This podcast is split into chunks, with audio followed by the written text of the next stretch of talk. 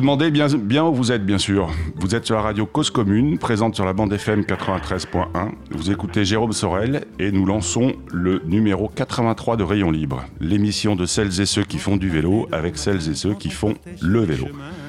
Vous pouvez aussi bien sûr nous écouter sur notre site internet causecommune.fm. Il y a une appli aussi, on est super moderne.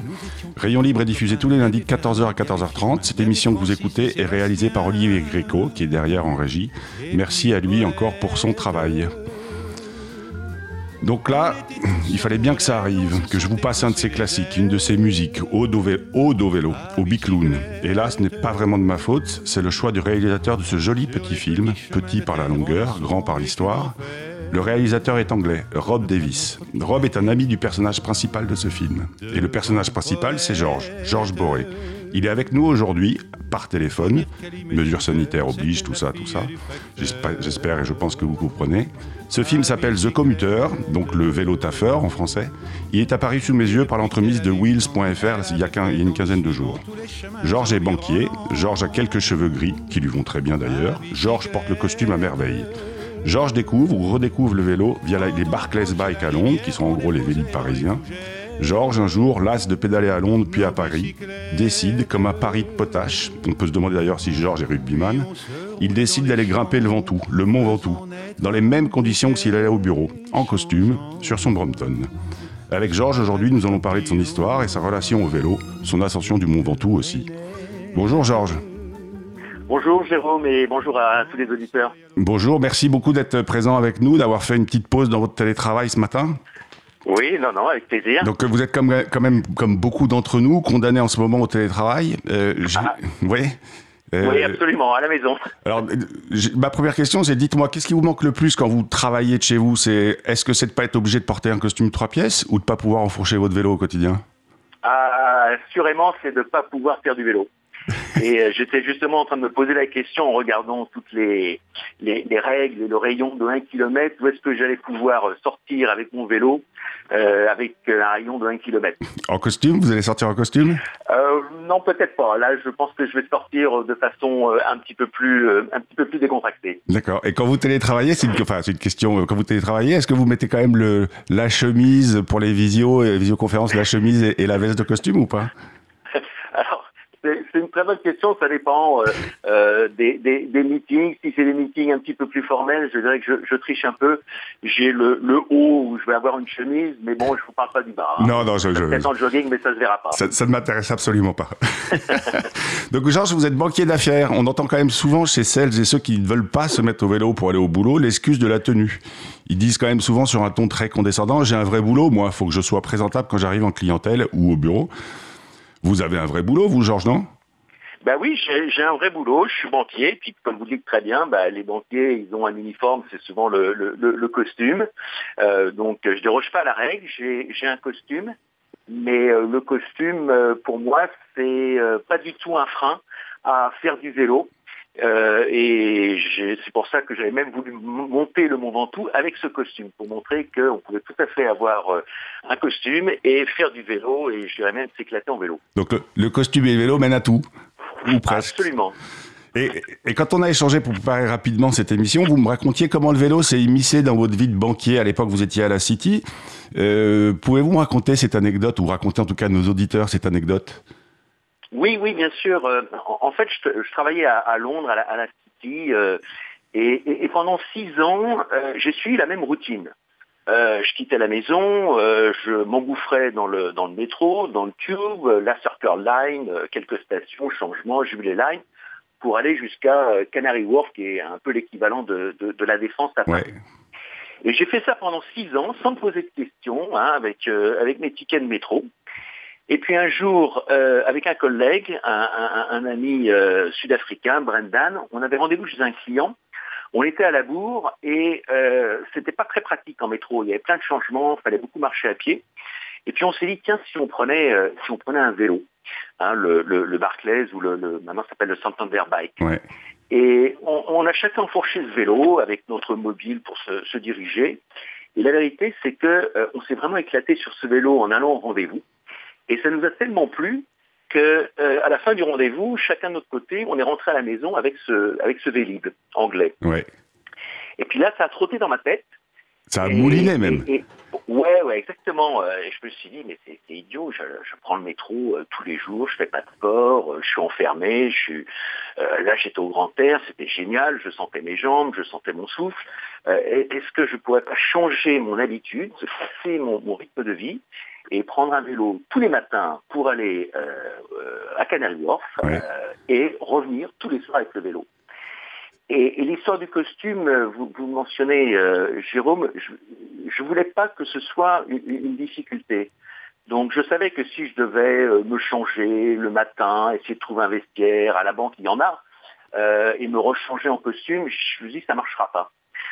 Donc je me suis dit voilà, je partirai en costume le matin, je reviendrai en costume et je pédalerai en costume. Donc voilà comment ça, ça s'est passé.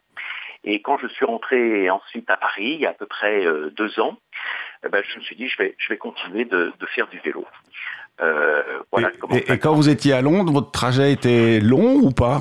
Enfin, long en termes de distance? le, trajet, le trajet c'était euh, c'était 8, 8, 9 miles, à, peu près 15 km. Ouais, quand même, c'est beaucoup. Ouais, c'était quand même beaucoup. J'avoue qu'au début, hein, j'avais les, cuisses qui, qui, chauffaient, qui chauffaient un peu.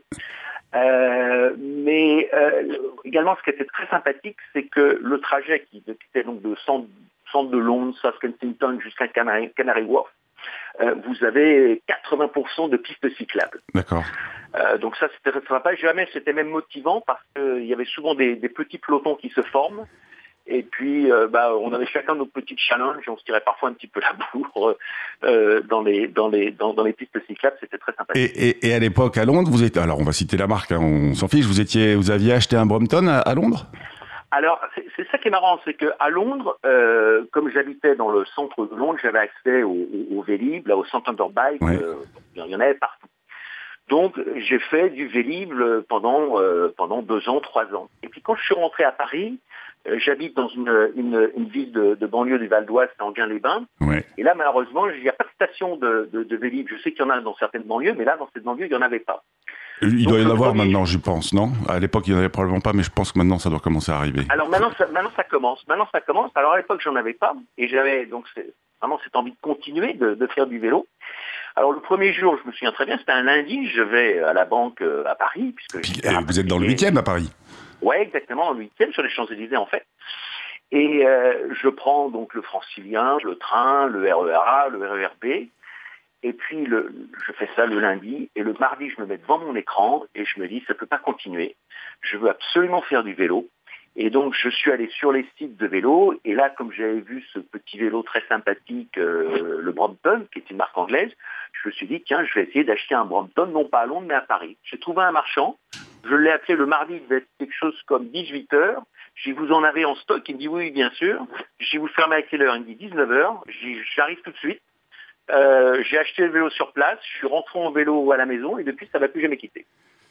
C'est, enfin, franchement, je trouve ça, moi, je trouve ça super, je trouve ça génial de, au fait, j'ai l'impression que vous êtes, c'est devenu addictif pour vous quand, vous êtes, euh, enfin, c'est devenu une évidence quand vous êtes revenu à Paris de dire, mais il faut que je continue ce mode de transport. Ah oui, ah oui, complètement. C'est-à-dire, ça, ça, ça m'est apparu impossible de, quitter le vélo, de retour à Paris, d'être dans les transports comme ça en commun. Le vélo me manquait tout de suite. Et euh, j'avoue que je me suis senti vraiment euh, soulagé, heureux lorsque j'ai enfourché mon premier mon premier Brompton. J'en avais jamais j'en avais jamais essayé un. C'est un vélo super. Hein. C'est vraiment un vélo super. C'est un vélo super, c'est un, vélo culte. Un peu cher peut-être, mais, mais, mais... Ouais, il est un peu cher. Il est un petit peu cher, c'est vrai. Alors quand même, je voudrais juste revenir sur euh, votre expérience londonienne. En, introduction, on parlait de costume. Euh, ouais, on peut pas pédaler en costume, c'est pas possible. Et, et l'autre excuse souvent ou l'autre euh, oui, euh, excuse pour surtout pas se mettre au vélo, c'est la pluie. Alors Londres, on a quand même Londres, en tout cas pour nous Français, a quand même une image d'une ville euh, plutôt humide. Euh, comment, enfin, vous aviez acheté des, des, costumes amphibies ou comment vous gériez le, la météo le, humide de Londres? Eh ben, en, fait, j'ai décidé dès le départ de, de ne pas gérer la météo. D'accord, vous faites fi de la météo. Vous êtes ah le... de, ah ouais, de faire fi de la météo parce que je suis. Vous êtes le Chuck Norris de la météo. La pluie. Chuck Norris mouille la pluie. Voilà, je me suis dit, je, ne veux, pas euh, que la météo soit un frein à ma pratique du vélo. Euh, donc je regardais pas la météo la veille, je mettais bon mon uniforme de banquier, donc mon costume le matin, et j'allais à la première euh, station euh, de vélo. J'en avais deux trois près de chez moi, et, et, je ne faisais pas du tout attention à la météo. Alors qu'il fasse mauvais, qu'il fasse froid, qu'il pleuve, je vous dirais, j'ai même fait, c'est très rare à Londres, hein, mais une, une, saison, on a eu de la neige. Ouais. C'était tout blanc, c'était magnifique parce qu'il y a un parti de passage, c'était dans Hyde Park.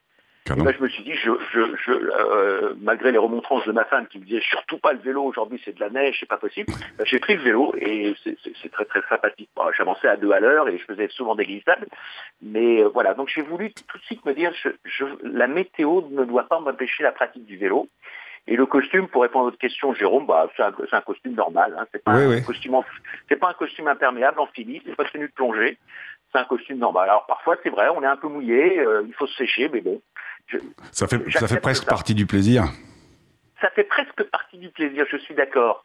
Euh, et certaines fois, plutôt au retour, hein, je dois l'avouer, quand on rentre à la maison, où, ça m'est arrivé d'être euh, complètement saucé par une averse, euh, la vérité, c'est que c'était pas désagréable. Non, c'est pas désagréable. Alors, je vais, je vais, je vais, vous couper euh, parce qu'on a notre chroniqueur habituel qui s'appelle Abel, Abel Guggenheim, qui qui va nous nous parler aujourd'hui de. En fait, il se pose la question de, l'utilité de l'utilité de l'électrification. On peut dire ça que ça, l'utilité de l'électrification de nos de nos cuisines, de nos euh, outils de bricolage, et puis bah, par extension de nos vélos. Est-ce que est-ce que c'est vraiment utile? Tout ça, Abel, je te laisse la parole. Euh, c'est à toi. Donc c'est Abel Guggenheim au micro. Oui, Jérôme, on ne fait pas que se passer dans la vie. Dans presque toutes les familles, on cuisine et beaucoup de gens bricolent ou ont au moins dans un tiroir quelques outils pour effectuer installation ou réparation. Lorsque l'on veut poser une étagère, on utilise une scie pour couper les planches à la bonne taille, un marteau et des clous pour les assembler, un tournevis et des vis pour les fixer au mur.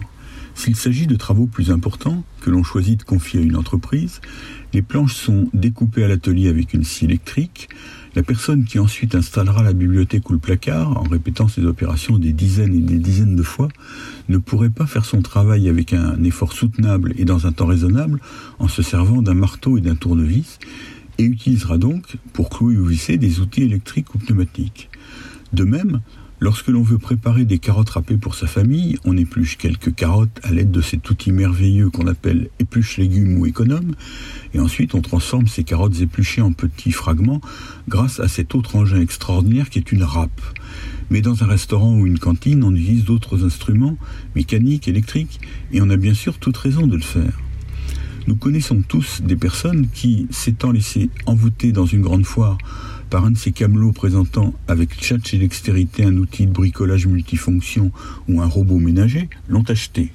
Rentrée chez elle et constatant qu'elle ne réussissait pas à faire le dixième de ce qu'elle avait vu faire, elles n'ont pas eu la sagesse de le jeter ou de le mettre à la cave et s'obstinent à l'utiliser, y compris parfois pour poser une étagère ou préparer des carottes râpées. Mais ce n'est pas le cas général et dans la plupart des actes de notre vie, nous utilisons les outils les plus simples possibles et nous ne nous servons d'objets plus complexes que lorsque nous avons de bonnes raisons de le faire, par exemple lorsque la quantité l'impose. Ce comportement humain, logique et rationnel, souffre cependant une exception notable lorsqu'il s'agit de se déplacer. C'est alors l'inverse qui se produit. Dans le domaine de la mobilité, il existe pourtant aussi un, véhicule merveilleux, constitué d'au moins deux roues et propulsé exclusivement par l'énergie musculaire des personnes se trouvant sur ce véhicule, notamment à l'aide de pédales ou de manivelles. Ce que je viens de vous lire, c'est la définition du cycle par le paragraphe 6.10 de l'article R311-1 du Code de la route. Pour des raisons difficiles à expliquer, un nombre important de personnes utilisent, pour effectuer des trajets pour lesquels ce véhicule serait à l'évidence le meilleur choix, un autre objet, lourd, encombrant, polluant, consommateur d'énergie, coûteux pour l'individu comme pour la collectivité, qui est quasiment devenu la norme. C'est parfois la personne qui utilise un vélo qui doit expliquer son choix, un peu comme si on demandait à celle ou celui qui se sert d'un économe et d'une râpe pour préparer ses carottes râpées de justifier ses raisons de ne pas utiliser pour cette tâche un robot ménager complexe et coûteux. Je ne sais pas expliquer les raisons de cette discordance de comportement en France, puisqu'il en est différemment dans certains pays étrangers. Mais c'est sans doute cette anomalie qui explique la possibilité des changements rapides de nombreuses personnes qu'on peut actuellement constater. Lorsque des circonstances particulières, comme une grève des transports collectifs ou la crainte d'une proximité contagieuse les amènent un certain temps sur une selle, elles ne peuvent que constater les avantages objectifs de la bicyclette, oublier les préjugés complaisamment colportés et se rendre à l'évidence du meilleur choix. On ne peut que souhaiter que cette tendance perdure. Merci beaucoup Abel. Alors je ne sais pas s'il a un, couteau électrique chez lui. Euh, on a compris, il n'est pas contre le vélo électrique, il n'est pas contre le robot minute à la maison, il n'est pas contre la perceuse électrique, mais il se dit que dans bien des cas, on n'a pas forcément besoin d'un vélo électrique. Euh, quand je vous écoute, Georges, euh, quand vous me, vous me disiez, vous faisiez 15 km entre votre domicile et votre bureau à Londres, ou même aujourd'hui en Guiens-les-Bains euh, Enghien-les-Bains, les Champs-Élysées. Le vélo électrique, ça vous a jamais tenté? Euh, À dire vrai, non. Euh, pour, moi, le plaisir du vélo, bah, tant que je peux en faire et que j'ai les jambes pour, pour appuyer, pour moi, c'est c'est pas le vélo électrique. je comprends que certaines personnes aiment le vélo électrique et, je trouve que c'est pas mal. Et il y a même un Brompton électrique, figurez-vous. Il, y a quelques temps, le, le Brompton a sorti un vélo électrique. Mais non, moi, ma, ma, ma foi, c'est la force des jarrets, hein, je dirais. D'accord.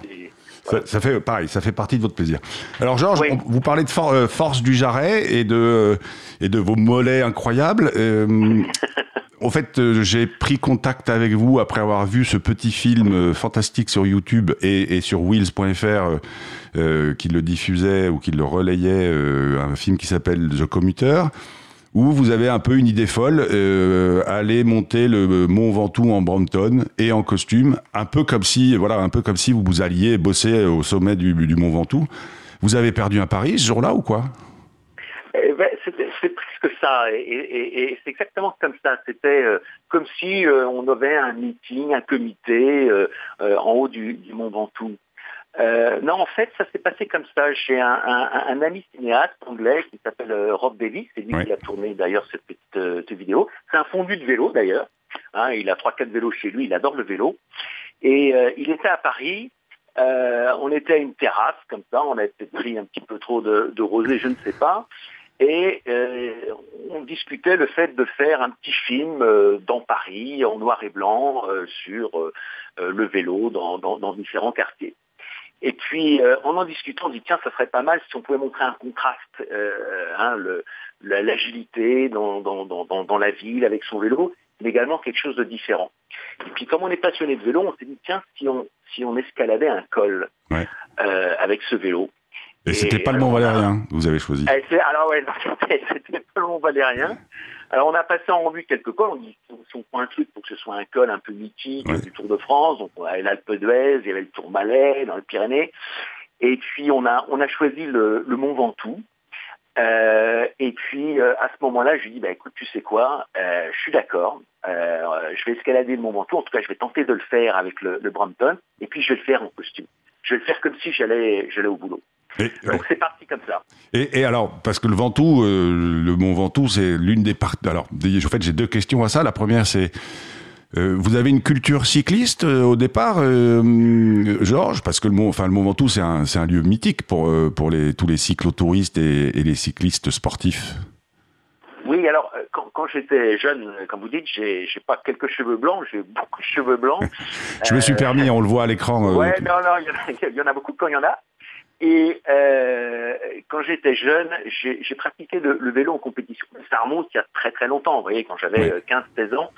Donc j'ai toujours un rapport, euh, je dirais, sympathique avec le vélo. J'ai toujours adoré le, le vélo, mais j'en faisais plus depuis depuis longtemps. D'accord. donc euh, l'escalade du mont du, du mont Ventoux c'était c'était un gros truc. Donc euh, je me suis entraîné quand même euh, avant bah, déjà dans mon parcours quotidien en faisant en sorte de forcer plus que d'habitude. Et puis de rallonger probablement un peu aussi la distance et puis quelques quelques sorties et puis essayer de trouver là on parlait de mon de mon du mont Valérien de trouver dans la région les côtes les plus pentues pour me faire à cette je dirais pour se faire à la à, la pente que je que j'aurais au au.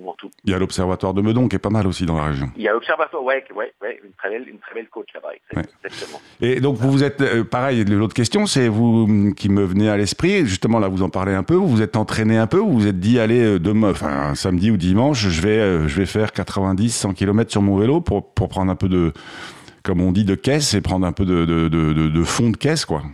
Ouais, alors je, je, me, je, me, suis entraîné, je me suis entraîné avant. Euh, je dirais certainement pas suffisamment pour être à l'aise dans la montée. Euh, d'ailleurs, euh, quand vous voyez les vidéos, vous voyez que j'ai pas mal souffert.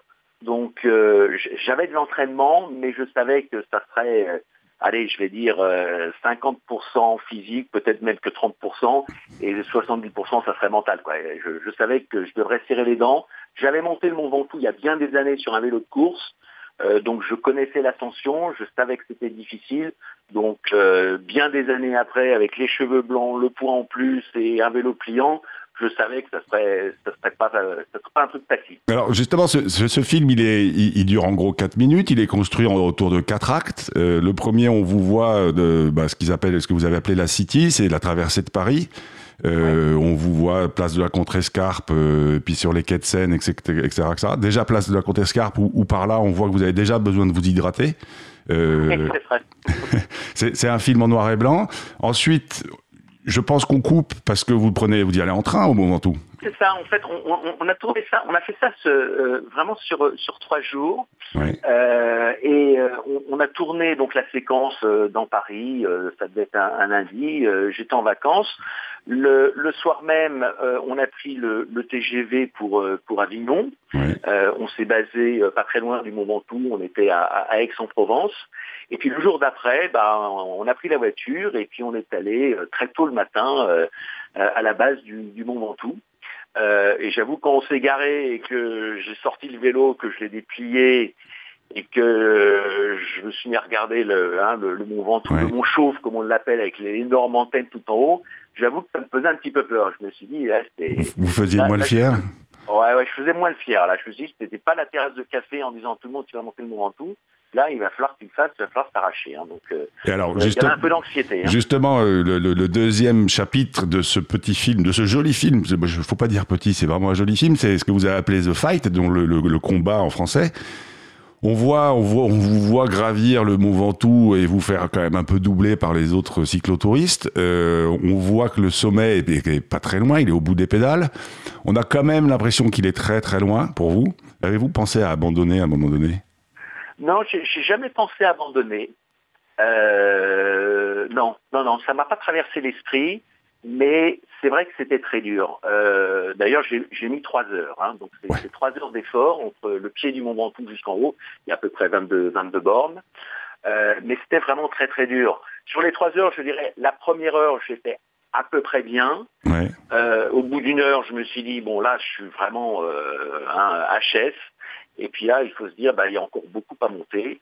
Et là, bah, il faut serrer les dents. Ouais. Euh, c'est mental. Et puis, euh, euh, l'idée de se dire que sinon, si j'arrivais en haut, bah, ça serait super. Quoi. Et alors justement, le, le, moi ce que je trouve formidable, c'est quand vous arrivez en haut, l'arrivée elle est absolument formidable. On, on vous voit euh, quand même un peu dans la souffrance. Euh, ceci dit, les derniers mètres, on, on, on, sent sur votre visage que vous êtes content parce que vous y êtes arrivé. Et puis alors, vous arrivez au milieu de tous ces cyclotouristes et tous ces euh, que je dirais ce qu'on appelle les Mamils ou les Raymond euh, ouais. qui vous regardent avec des yeux un peu ébahis et, et ça, ça, doit être un sentiment formidable ça non? Ouais, c'est un, un, sentiment formidable et puis ce que, ce que j'ai beaucoup aimé pendant cette montée et puis à l'arrivée, je dirais c'est la, la communion et la fraternité de tous ces cyclistes. J'avais une petite appréhension au moment où je l'ai fait. Je me suis dit, je vais peut-être me faire moquer. Il y aura peut-être euh, hein, des, des, des, sarcasmes. Qu'est-ce que c'est que ce gars avec un costard, euh, le banquier euh, qui, qui se la joue. Il n'y a que vous qui savez que vous êtes banquier sur le bon Oui, il n'y a que moi, c'est vrai. Mais donc je pensais que peut-être les cyclistes plus. Euh, mais en fait, pas du tout. Euh, j'ai doublé personne, mais je me suis fait pas mal doubler. Et à chaque fois, j'avais un petit mot d'encouragement, un pouce levé lorsqu'il se retournait. J'ai eu un truc incroyable. Euh, au moment, vous voyez, dans la vidéo où c'est The Fight, où je, je, suis vraiment mal, et là, je suis reparti. Ouais. Hein, je suis arrêté une minute, je bois, je prends un truc sucré, je repars, il me reste 5-6 kilomètres. Et ben dans les, il me restait 3 kilomètres, et un cycliste euh, descendait, il avait déjà fait l'ascension, ouais. il me voit, et il s'arrête, il retourne dans l'autre sens, il, revient à ma hauteur, il revient à ma hauteur, et il me demande si j'ai besoin de quelque chose, si je veux de l'eau, si je veux une boisson sucrée ou truc. Et j'ai trouvé ça incroyable, cette fraternité, parce que euh, chacun, bah, chaque cycliste, hein, qu'on est cycliste, on, connaît le prix de l'effort, quoi. Ouais, ouais, mais c'est super. Et alors après, le dernier, dernier enfin, moi je trouve, je trouve que l'arrivée est absolument fantastique, et on voit une sorte d'admiration et de, ouais, une sorte d'admiration dans les yeux des autres en disant, il l'a fait quand même, il l'a sorti. Ouais, c'était très, ouais, c'était vraiment très sympathique. Euh, les gens, oui, me tapaient sur l'épaule. J'ai même vu un cycliste qui, qui, m'a dit, il l'avait monté, je crois, une trentaine de fois de mon Ventoux. Euh, il le montait en une heure et demie, je crois, donc vraiment un, un gars très bon. Et il me dit, est-ce que je peux prendre une photo? Alors on a pris une photo ensemble. Il me dit, tu vois, et il me dit, je suis marseillais. Et quand je dis à ma femme, j'ai vu un gars en costume sur un petit le pliant monté monté, elle n'a jamais me croire, donc je préfère prendre une photo ensemble. D'accord. Et alors le dernier, mais on va on, va aller assez vite. Le, dernier par, chapitre ou dernier par oui chapitre du film, c'est The Tribute où vous faites un arrêt sur la stèle de Tom Simpson, qui est un, coureur anglais euh, qui est décédé en 1967. on pense tous qu'il est mort sur son vélo euh, avant même de tomber, ce pauvre ce pauvre jeune homme. C'était important pour vous cet arrêt, hommage sur cette stèle? Oui, oui, c'est c'est presque, oui, c'est vraiment quelque chose d'important et très très inspirationnel pour tout le monde. D'ailleurs, la, la, stèle est à peu près un kilomètre du sommet, donc à la montée, tout le monde fait un petit salut en général vers la stèle, mais bon, on est dans l'effort, on ne peut pas s'arrêter. Et puis lorsqu'on fait la descente, on s'arrête et on laisse quelque chose sur la stèle. Alors c'est pour ça que la stèle elle est remplie de gourdes, de gants de cyclistes, de plein de trucs. Et euh, moi, ce que j'ai déposé, c'est euh, mon, le porte-manteau qui m'a suffi à, à, à, à, porter mon, mon, costard. Et, euh, et, on se recueille un petit peu devant devant cet énorme champion, parce que c'était un énorme champion, Tom Simpson, hein, qui est mort pendant le, ce Tour de France 1967. et on passe quelques instants. Et puis quelque chose que que, que j'avais beaucoup aimé, c'est que il y a une plaque sur cette stèle, il y a une plaque commémorative euh, qui a été déposée en 1997, c'est-à-dire c'était 30 euh, ans après sa mort en 67. Elle a été déposée par ses deux filles, euh, Jen et, et, Joanne. Et cette plaque, elle dit en anglais There is no mountain too high. Donc en français, c'est Il n'y a pas de montagne trop haute. Et j'ai trouvé que c'était très inspirationnel cette, cette, cette, phrase qu'ont mis les, les filles du, de ce grand champion Tom Simpson. Tom Simpson, super. Georges, on va, on va se quitter, le temps passe très vite. Euh, merci beaucoup pour votre présence. Moi, je trouve que ce film raconte plein de choses intéressantes. Je trouve que, bah, d'une part, l'habit fait pas le moine, ou plutôt le cuissard ne fait pas le cycliste. Puis aussi, on entend souvent euh, cette affirmation des cyclistes au quotidien, euh, le vélo, c'est la liberté. Bah, au fait, le vélo, il a aussi sa place en ville et il a aussi sa place au sommet du Ventoux.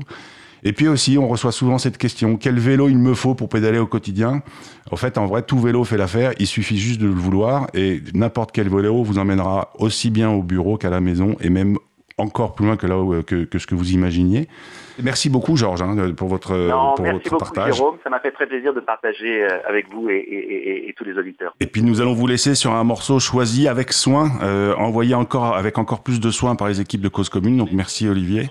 Merci Abel Guggenheim pour ses émissions. Merci Monsieur Boré. Donc dans les oreilles, euh, le groupe qui s'appelle Van Cheval, le titre s'appelle Mont Ventoux, le bien nommé. Et je vous dis à tous à la semaine prochaine. Merci et n'oubliez pas, une journée sans pédaler, c'est une journée gâchée. Bonne journée, bonne semaine.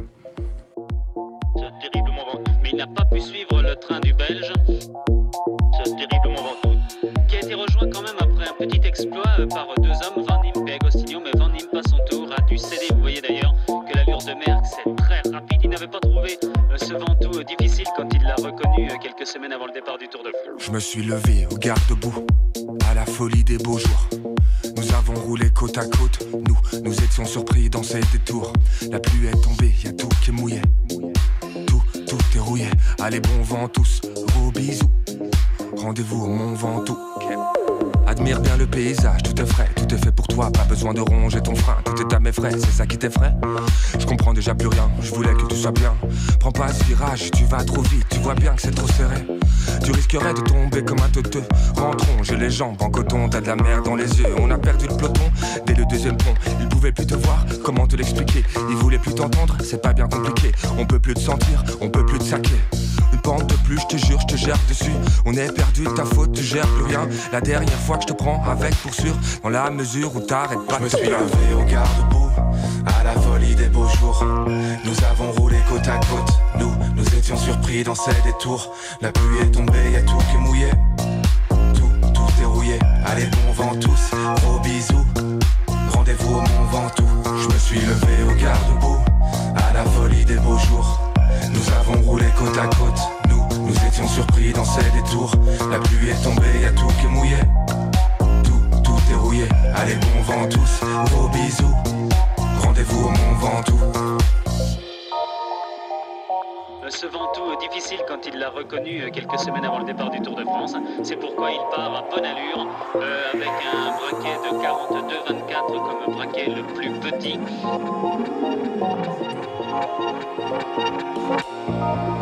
Qui a repris la tête après le démarrage de Delille, le numéro 13, Delille, Vandenbosch, qui est aussi un excellent grimpeur en dépit de sa très grande taille, mais comme il est très mince, il peut hisser sa grande carcasse assez facilement au sommet des grands cols.